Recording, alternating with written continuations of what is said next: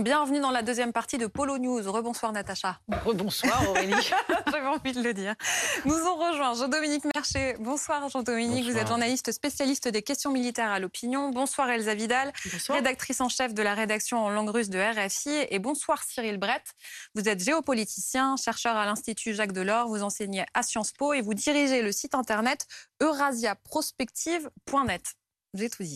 Ça fait trois mois que la guerre a commencé en Ukraine et nous n'avons pas un début de perspective de paix. Les hauts responsables russes disent même maintenant qu'il va falloir euh, se préparer à une guerre longue.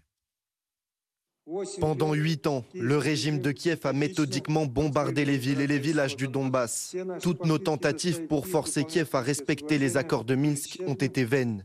Il les a tout simplement ignorés. Dans cette situation, la Russie a été contrainte de lancer une opération militaire spéciale afin de protéger la population du génocide, ainsi que dans le but de démilitariser et de dénazifier l'Ukraine. Nous poursuivrons l'opération militaire spéciale jusqu'à ce que toutes les tâches soient achevées. Des cessez-le-feu sont déclarés et des couloirs humanitaires sont créés afin de faire sortir les gens des périmètres qui sont encerclés. Bien sûr, cela ralentit le rythme de l'offensive, mais cela est fait délibérément pour éviter les pertes au sein de la population civile. Et voici ce que déclare également Nikolai Patrouchev, le secrétaire du Conseil euh, de sécurité euh, russe. Euh, il le déclare le même jour. Tous les objectifs fixés par le président Poutine seront remplis. Il ne peut en être autrement, car la vérité, y compris la vérité historique, est de notre côté. Nous ne courons pas après les délais c'est ce qu'il dit, hein, Jean-Dominique. Nous ne courons pas après euh, les délais, façon de, reconnaître que la guerre sera longue. C'est la première fois que c'est dit ainsi. Mmh. Oui, c'est vrai. On, est engagé bah, trois mois, donc ça fait ça fait, euh, c'est long, plus long que ce qui était, euh, en tout cas que ce que les Russes prévoyaient au départ, manifestement. Là, ils reconnaissent qu'ils sont engagés dans une dans une longue affaire. Euh, la vraie question, c'est de savoir s'ils peuvent maintenir. On, peut rester dans une guerre à ce niveau d'intensité mm. pendant encore très très très longtemps, parce que les pertes sont quand même très élevées, les pertes en hommes et en matériel. Et il faut un moment renouveler ça. Il y a un moment d'épuisement du système militaire. C'est pas c'est pas indéfini. Si, si ce qu'on croit, en ce qu'on entend, on, on, parle côté russe de 15 à 20 000 morts en trois mois. Ça fait 200 morts par jour. C'est des pertes considérables, alors qu'ils n'ont pas mobilisé leur, leur population. C'est simplement leur armée professionnelle. Ça ne va pas pouvoir durer comme ça en l'état très longtemps. Et en face, je pense que c'est à peu près la même chose. Et comment les Russes peuvent-ils monter en puissance euh, Je voyais, alors, euh, selon l'ordre du jour demain euh, de la Douma, la Russie prépare la suppression d'une limite d'âge pour s'engager dans l'armée, Elsa? Oui, oui, c'est quelque chose qu'on avait signalé la semaine dernière, ce projet de loi. C'est la suppression d'une limite d'âge pour s'engager dans l'armée et a priori, ça toucherait en particulier les citoyens non russes. Donc ce serait un moyen aussi pour les autorités d'envoyer combattre en Ukraine leurs migrants leurs migrants qui viennent principalement d'Asie centrale, euh, de Moldavie, euh, du Caucase. Et euh, voilà, c'est ce qu'on va suivre très précisément parce que ça pourrait donner une toute nouvelle dimension aux semaines à venir. Oui, c'est forcément à regarder avec beaucoup euh, d'intérêt. C'est déjà, on sait que dans l'armée russe, il y a euh, une grande part de, des soldats qui mm. en fait sont originaires mm. plutôt de, de toutes, de, on va dire des républiques, des, confins en fait de, la, de la Russie, mm. et euh, ce sont déjà des populations qui appartiennent à des minorités. Là, ça risque d'amplifier encore cette dimension-là.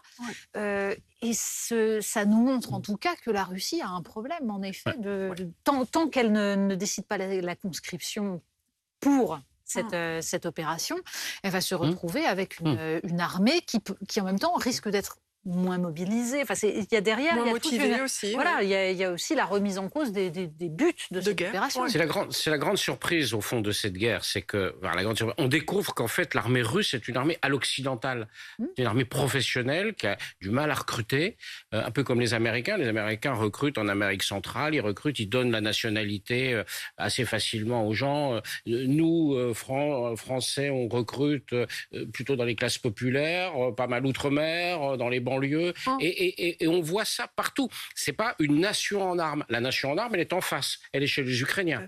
Mais elle n'est pas du tout chez les Russes. On a deux modèles d'armée très différents le modèle russe nous ressemble à nous. Jean-Dominique, ça fait des décennies qu'on nous explique qu'il faut aller vers une armée professionnelle, que la modernité, c'est ça. Et tout à coup, on s'aperçoit que bah, finalement, le soldat citoyen, ce qui, est, ce qui existe depuis, depuis la Grèce antique, puis, euh, puis par, on est passé par la République romaine, etc., c'est-à-dire la défense de la nation. le soldat citoyen, il accepte de défendre son pays, il n'accepte pas de participer à des opérations extérieures. On est bien d'accord. Même en France, dernière fois, on a obligé un jeune Français à aller à la guerre, où on l'a obligé un jeune Français à aller à la guerre, c'est 1962, c'est la fin de la guerre d'Algérie. La dernière fois, on a obligé un jeune Américain à aller à la guerre, c'est 1972 ou 73, la guerre du Vietnam.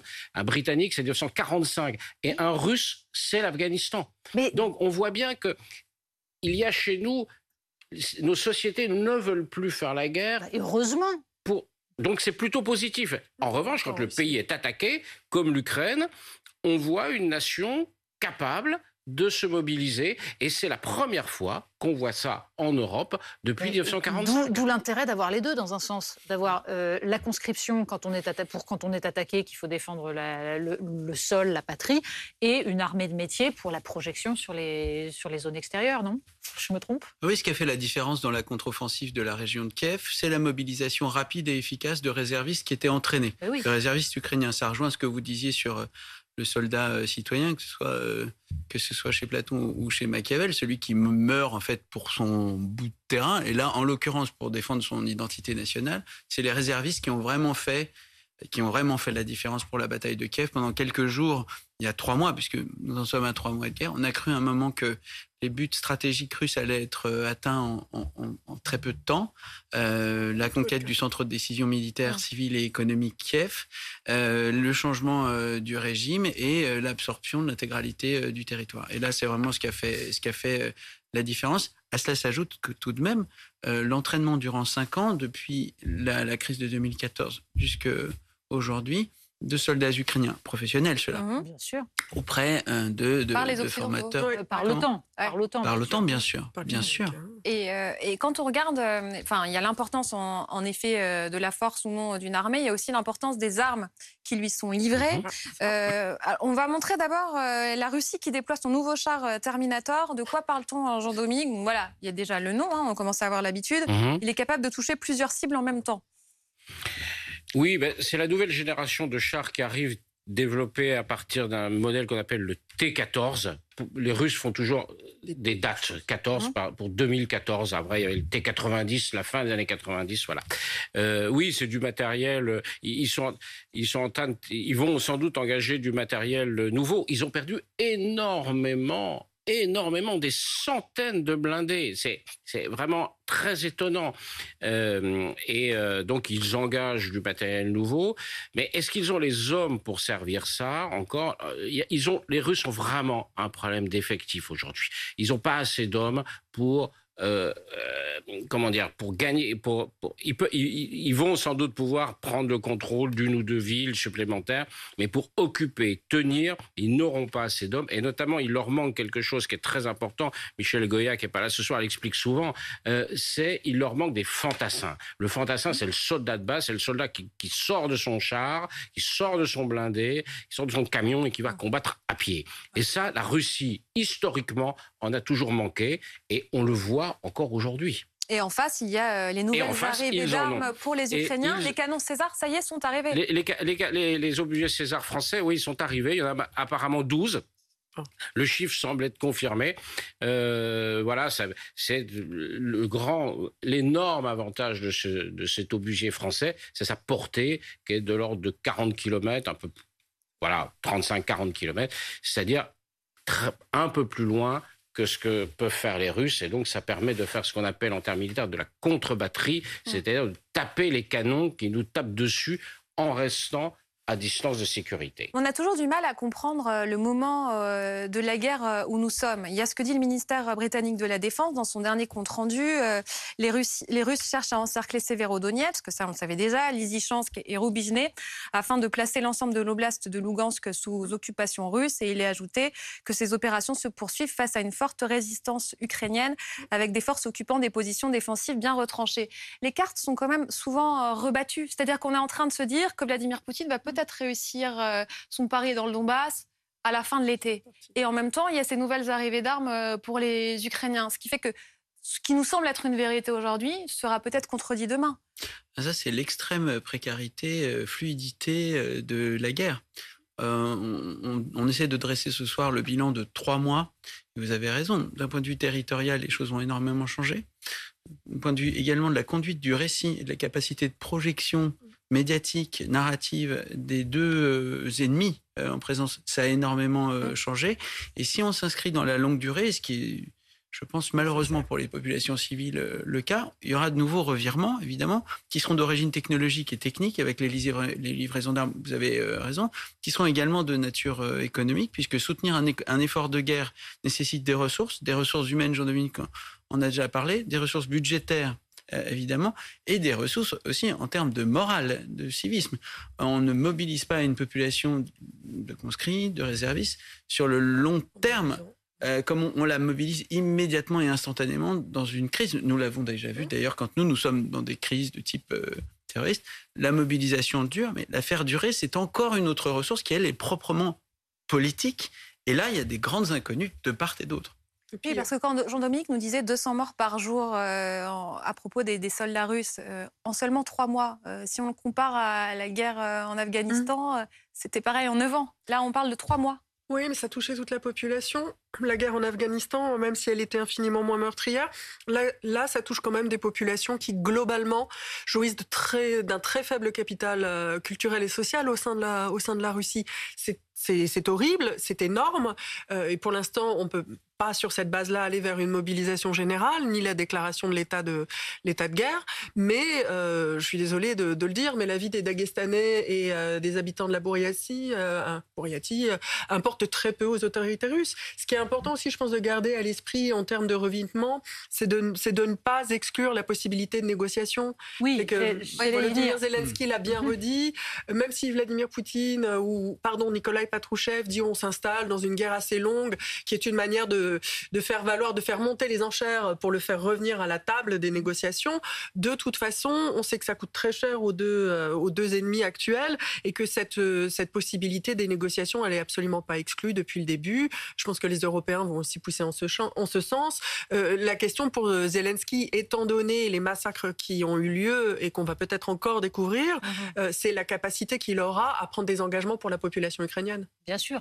Et avec là aussi l'impression qu'il y a des revirement sur ce plan-là. Parce qu'on entendait Shoigu euh, à l'instant, mm. qui, lui, rembobine le film, c'est-à-dire on est après trois mois, et il reprend le récit de départ, c'est-à-dire euh, il faut dénazifier, libérer les populations parce que l'Ukraine n'a pas respecté les accords de Minsk. Donc on rembobine comme si on était au 24 février. Oui, mais c'est aussi un moyen de nous dire euh, bah, Minsk, ça veut dire des pertes territoriales pour l'Ukraine. Donc euh, il attend la confirmation par l'Ukraine que oui, elle est prête à des concessions territoriales. Et que les Européens pèseront ce que déjà nous demandaient les Russes peser sur les Ukrainiens pour qu'ils respectent Minsk. On est revenu à cet état de fait. Et d'ailleurs, ça, éclaire tout à fait euh, une des raisons principales de, de cette guerre sur lesquels l'ambivalence pèse. Ce qu'ils veulent, euh, pardon, ce que les autorités russes demandent, ou une partie des autorités russes, parce qu'il y a parfois dissension entre elles, hein, mmh. euh, c'est aussi euh, que les Européens fassent pression pour que Kiev admette, des concessions territoriales. C'est ce que dit Kissinger ces dernières heures, l'ancien secrétaire d'État américain, et il dit non, mais il dit il va falloir que les Ukrainiens mmh. fassent des concessions territoriales. Mmh. Son expression. À ceci près que justement, Zelensky a mis en cause Emmanuel Macron exactement mm. là-dessus mm. la semaine dernière. Mm. C'est-à-dire, et la question, c'est de savoir derrière, fallait-il y voir une pression des Américains pour justement affaiblir la position européenne, ce qui semble quand même assez, évident. on, peut dire qu'il y a de manière schématique, il y a deux lignes qui s'affrontent. Il y a une ligne en Europe qui est plutôt celle de la France, l'Allemagne et de l'Italie, qui plutôt dire bon, il fallait un compromis et au final, il va falloir que euh, que les, les, Ukrainiens cèdent un certain nombre de choses. Mm. Euh, euh, il y a en face de ça une ligne beaucoup plus dure, qui est la ligne incarnée par les Polonais, les Baltes, les Suédois, euh, les Britanniques. Et puis il y a les États-Unis, qui sont plutôt aujourd'hui sur une ligne dure, mais il y a un grand débat aux États-Unis. Aurélie le faisait remarquer. Henry Kissinger a pris, c'est pas rien, Henry mm. Kissinger à Washington, l'ancien conseiller de Nixon, grand grand théoricien des relations internationales, qui, euh, qui dit bon, il va falloir à un moment qu'on sorte de là par une négociation. Et et il y a aussi un éditorial du New York Times euh, cette semaine extrêmement clair là-dessus. On ne peut pas aller, on, ne va pas gagner la guerre jusqu'au bout. À un moment, il va falloir mm. arrêter. Donc il y a un vrai débat et euh, on voit que en même temps, ce qui s'est passé euh, hier avec les discours de Biden sur la Chine montre qu'ils reviennent à leurs fondamentaux, les Américains, qui est quand même de se confronter à Pékin et, pas aux Russes. Hum. Donc peut-être qu'il peut y avoir des choses qui vont bouger. Mais encore une fois, euh, on, on, a eu tellement de surprises depuis hum. le début de cette guerre que voilà, comme disait Pierre Dac, la prévision est un art difficile, surtout lorsqu'elle concerne l'avenir. Mais justement, ça fait trois mois de guerre et on n'a pas le début d'une perspective de paix. Écoutons le président ukrainien. En Russie, le président de la fédération décide de tout. Si nous devons parler de mettre fin à cette guerre sans lui, alors aucune décision ne peut être prise. Ce ne sera pas possible sans une réunion avec le président de la Fédération de Russie. Par conséquent, je ne considère aucune rencontre avec qui que ce soit de la Fédération de Russie, excepté son président, dans le cas où la question de la fin de la guerre serait sur la table. Est-ce qu'on sait comment ces négociations sont menées en coulisses? À un moment, on a cru qu'elles étaient arrêtées. Euh, finalement, on nous dit qu'elles n'ont jamais cessé. Dans la doctrine russe, euh, négociation et combat ne sont pas alternatifs. C'est pas ou bien ou bien. C'est en même temps. Et pour gagner sur un plan, ce qu'on gagne euh, sur l'autre. C'est-à-dire qu'on engage les négociations et on les continue quand on a besoin de matérialiser, de concrétiser et de formaliser des gains, territoriaux, militaires. Mmh. Et on se rattrape sur le volet des négociations par exemple en donnant des signes de bonne volonté humanitaire, quand on voit qu'on a le dessous dans tel ou tel aspect euh, de euh, la campagne. Ces négociations continuent, mais je pense que dans une négociation, il y a un point très important, c'est le format. Comment on discute, avec qui on discute. Et là, ce que le président Zelensky euh, souligne, c'est que les discussions ne seront sérieuses, engageantes jusqu'à un certain point, on est en relations internationales, que quand le format sera réuni. Or là, il y en a un signal très net, tant que les autorités suprêmes russes ne s'engagent pas dans les négociations, c'est qu'elles sont de façade et qu'elles ne servent qu'à renforcer, détourner ou contourner le rapport de force euh, brutal, celui, euh, celui des armes. Et puis je pense que de la part de Zelensky, c'est un appel euh, non dissimulé au fait qu'il entend être reconnu comme président légitime et, non pas comme, comment dire, comme un comme une source émettrice de messages que vient passer Emmanuel Macron, quoi, mm. en mm. quelque sorte. Mm.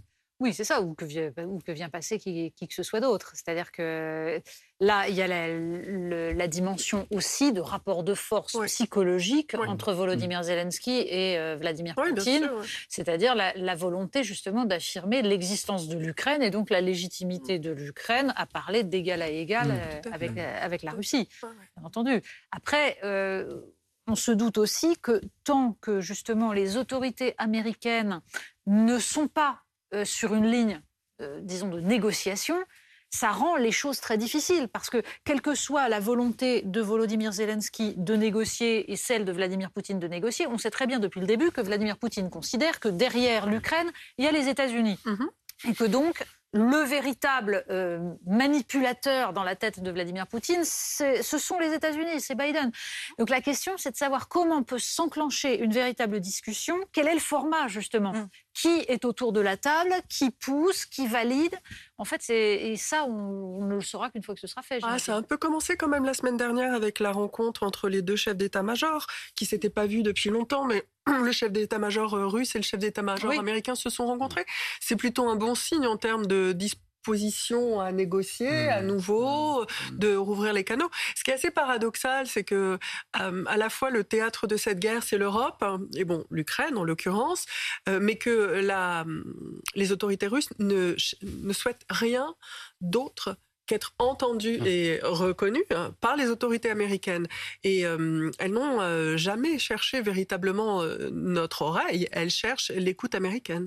Oui, c'est vraiment, je crois, un des, un des fondamentaux de la politique russe, c'est de ne vouloir discuter au fond qu'avec les Américains. Mmh. Ils en font une question de statut. C'est sûr. Le fait de, de, vouloir discuter, ils ont l'illusion parce que c'est une illusion qu'en discutant avec les Américains, ils, ils redeviennent les égaux des Américains. Mhm. Donc c'est un peu, comment dire, c'est un peu comme un, un, noble d'ancien régime qui, euh, qui, qui, qui, veut qu'on le continue à l'appeler Monsieur le Comte, à l'appeler euh, Monsieur le Comte, parce que sinon euh, mhm. il considère qu'on le méprise. donc il, il, y a, il, y a, des aspects psychologiques comme ça qui, peuvent sembler totalement ridicules, alors qu'on parle de 200 morts par jour, hein, mhm. d'un pays dévasté comme l'Ukraine et, tout. Mais ça compte en politique. Et, au final, tout le monde a bien compris que ça se jouerait quand même entre les Américains et les Russes. Euh, comment, quand, par quel intermédiaire? On a vu, par exemple, sur Mariupol, euh, il y a eu des, discussions pour les évacuations. Il y avait, il y avait, les, Turcs, il y avait mmh. les Israéliens, il y avait les Suisses, euh, des diplomates qui font le, le de l'entremise. Ils s'entremettent pour, pour discuter. Mais le jour où, on discutera d'une solution politique, si on y arrive, évidemment, les Américains seront là. Hmm. Oui, il y a des questions aussi de politique intérieure, c'est-à-dire qu'est-ce qui sera acceptable pour une population qui a tant souffert, et je parle de la population ukrainienne. Mhm. À un moment, Volodymyr Zelensky disait, euh, quoi qu'il arrive, je soumettrai euh, le début euh, d'accord à mon peuple par référendum. On s'interrogeait, est-ce que c'est possible ou non? Ensuite, il n'en a plus du tout été question. Oui, ce qui, est, ce qui est euh, très préoccupant dans le déroulement de cette guerre et pour l'issue de cette guerre, que je souhaite la plus rapide possible, c'est le sort des populations civiles. Mm. Parce que le rapport des armes et la confrontation des forces armées euh, régulières, c'est une chose. Ça établit un rapport de force, ça donne une base de négociation qu'on peut solidifier dans un cessez-le-feu, dans un traité de paix, garanti par des intervenants extérieurs. Le sort des populations civiles, la violation de ce tabou entre les combattants qu'on a le droit de tuer en guerre, hein, et les non-combattants, qui sont inviolables. Là, le sort fait que la population ukrainienne, ni dans son identité, ni également dans les principes fondamentaux du déroulement de la guerre, sera nécessairement maximaliste. Et donc subordonner la conclusion d'un accord de, même pas d'un accord de paix, d'un cessez-le-feu, oui à l'accord du peuple ukrainien, c'est la promesse d'une prolongation quasi indéfinie euh, des hostilités, parce que le but n'est plus la solidification d'un rapport de force par un traité international, il est tout simplement le changement de régime à Moscou. Et ça, c'est un, objectif stratégique qui est d'un tout autre ordre tout autre ordre que de, conclure la guerre dans des conditions favorables. Et puis avec, euh, enfin, on le dit depuis le début, il y a en fait, on est face à une guerre qui est une guerre fratricide, mmh. c'est-à-dire que ce qui est en train de se passer, c'est la fracturation de deux pays qui étaient intimement liés, avec des familles qui sont des deux côtés, dont, toute l'histoire est mélangée. On est face à une guerre de sécession, dont on sait que ce sont les guerres les plus violentes, les plus tragiques pour les populations, justement parce que ça exacerbe les haines et parce qu'il est beaucoup plus difficile de, passer par-dessus. Et même euh, Volodymyr Zelensky, euh, à un moment donné, euh, sera confronté à la question de sa responsabilité et ça va être extrêmement compliqué. C'est-à-dire que certains Ukrainiens font des déclarations pour dire il ne doit pas négocier parce que justement nous avons trop souffert, il faut aller jusqu'au bout, ce qui rend les choses extrêmement compliquées. Mais c'est exactement ça. C'est d'une certaine manière, c'est la... on pouvait avoir des doutes sur l'Ukraine. Est-ce que c'est vraiment un État-nation très structuré depuis euh, Ils avaient eu beaucoup de mal euh, à émerger. Mais là, c'est ce à quoi on assiste, c'est la guerre d'indépendance de l'Ukraine. Mmh. Et, mmh. et, et, et, ce ne sera plus jamais comme avant. Euh, donc après, on reconstruira l'histoire comme toujours, mais c'est la guerre d'indépendance. Et, comme euh, l'Algérie a eu sa guerre d'indépendance contre la France, et, ça, ça va être quelque chose, c'est déjà quelque chose de définitif mmh. en Ukraine et il va falloir que les Russes l'acceptent. Et ça va être compliqué pour les Russes. Donc, comment fera-t-on? Euh, mais ouais, je crois que effectivement le, tournant est, on ne reviendra jamais en arrière. Non, jamais. il y a de l'irréversible qui s'est créé là. il y a Justement, la question miroir, quelle trace ça va laisser en Russie? Est-ce que vous voyez déjà euh, le début de, des conséquences politiques? Oui, bien sûr. En fait, ça, va laisser des traces de, différents ordres, je pense. Et là, je m'avance un peu, mais je pense que ça va laisser nécessairement une très grande place au mensonge. Parce que, comme vous l'aviez dit, euh, les familles sont imbriquées, les populations sont imbriquées, les identités sont mêlées. Il y a encore beaucoup d'habitants en Ukraine et en Russie qui ont quand même grandi sous l'Union soviétique, donc qui se pensent a fortiori avec les Ukrainiens, avec énormément de bagages communs et un imaginaire commun. Donc c'est très difficile d'admettre la guerre euh, entre, entre ces peuples soviétisés qui, en plus, au sein de l'Union soviétique, étaient quand même des peuples slaves, donc euh, qui, qui, avaient, qui appartenaient à une catégorie un peu commune, même si les Russes ont toujours eu euh, la haute main. Ensuite, euh, il y a la nécessité, pour la rendre tolérable, cette guerre, de euh, l'expliquer avec un recours à un élément absolument traumatisant. Donc c'est le recours au nazisme, c'est le recours à cette transformation de l'histoire et donc à ce mensonge historique. Ça veut dire aussi que pour contrer ce mensonge, il va falloir empêcher de contrer ce mensonge. Donc il va falloir taper très fort sur tous ceux qui vont essayer de faire entendre d'autres voix et d'autres visions. Ça veut dire que la guerre va se prolonger en Russie sur les Russes. Voilà ce que ça veut dire. Merci beaucoup d'avoir été avec nous ce soir dans Polo News. Euh, Natacha, on se dit à bientôt. Oui. J'ai l'impression que vous nous quittez. Euh, oui, voilà. Je ne sais pas si c'est à bientôt lundi. En tout cas. Mais si, vous allez voir, ça va passer vite.